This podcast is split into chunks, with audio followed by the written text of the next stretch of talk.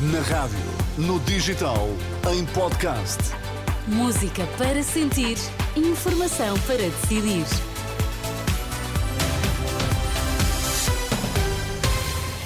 Atualizamos agora toda a informação na Renascença. Começamos pelos títulos em destaque. Boa noite. Israel e Hamas dispostos a prolongar o cessar-fogo. Por cá, Pacheco Pereira diz que se o PSD precisar do Chega para governar, isso acabará mesmo por acontecer. Israel admite aceitar um prolongamento do cessar-fogo em Gaza, mas faz depender isso da libertação de 10 reféns por cada dia de trégua. É a resposta do governo de Tel Aviv à sugestão feita este domingo pelo Hamas, que pretende uma extensão do cessar-fogo por mais dois a quatro dias para além desta segunda-feira. Após uma conversa com Joe Biden, o primeiro-ministro israelita Benjamin Netanyahu mostra abertura para essa possibilidade, mas avisa que a destruição do Hamas continua a ser um objetivo. Aqui está o quadro que diz que é possível libertar mais 10 reféns por dia, isso é bem-vindo, mas ao mesmo tempo disse ao presidente Biden que no final dessa trégua voltaremos com força total para atingir os nossos objetivos: eliminação do Hamas, garantir que Gaza volta a ser o que era e a libertação dos nossos reféns. Netanyahu, o primeiro-ministro de Israel, esta noite num vídeo publicado na rede social X. Esta segunda-feira é o último dos quatro dias do acordo inicial mediado pelo Qatar.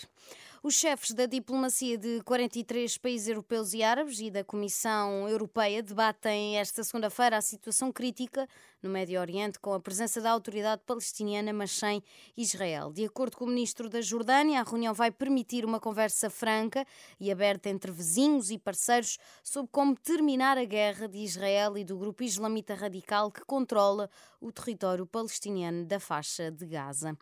Por cá, se o PSD precisar dos votos do Chega para governar, acabará por acontecer. É a tese de Pacheco Pereira.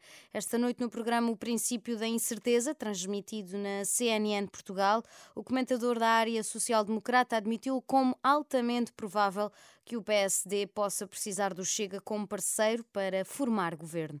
O mesmo com o PS e eventual rediação de uma geringonça. Isto é daquelas coisas sobre as quais eu não tenho dúvida nenhuma.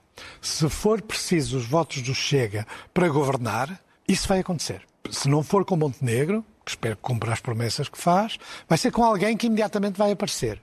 E o PS a mesma coisa se com os votos ou com a abstenção mais ou menos eh, pactada do Bloco de Esquerda e do PCP, eventualmente do PAN ou de outro partido qualquer, vão fazê-la. Vão fazê-la, mas é vão fazê-la no dia seguinte.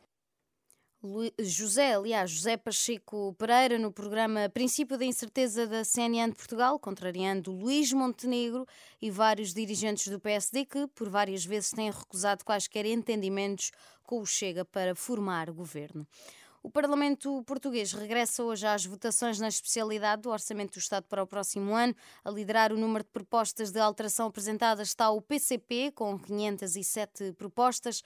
Na semana passada, nos primeiros dois dias de votações na especialidade, a maioria absoluta do PS aprovou algumas dezenas de propostas de alteração ao Orçamento do Estado com o LIVRE a ser o partido com o maior número de medidas viabilizadas. As votações do orçamento em sede de especialidade prolongam-se até à próxima quarta-feira, culminando com a votação final global do documento.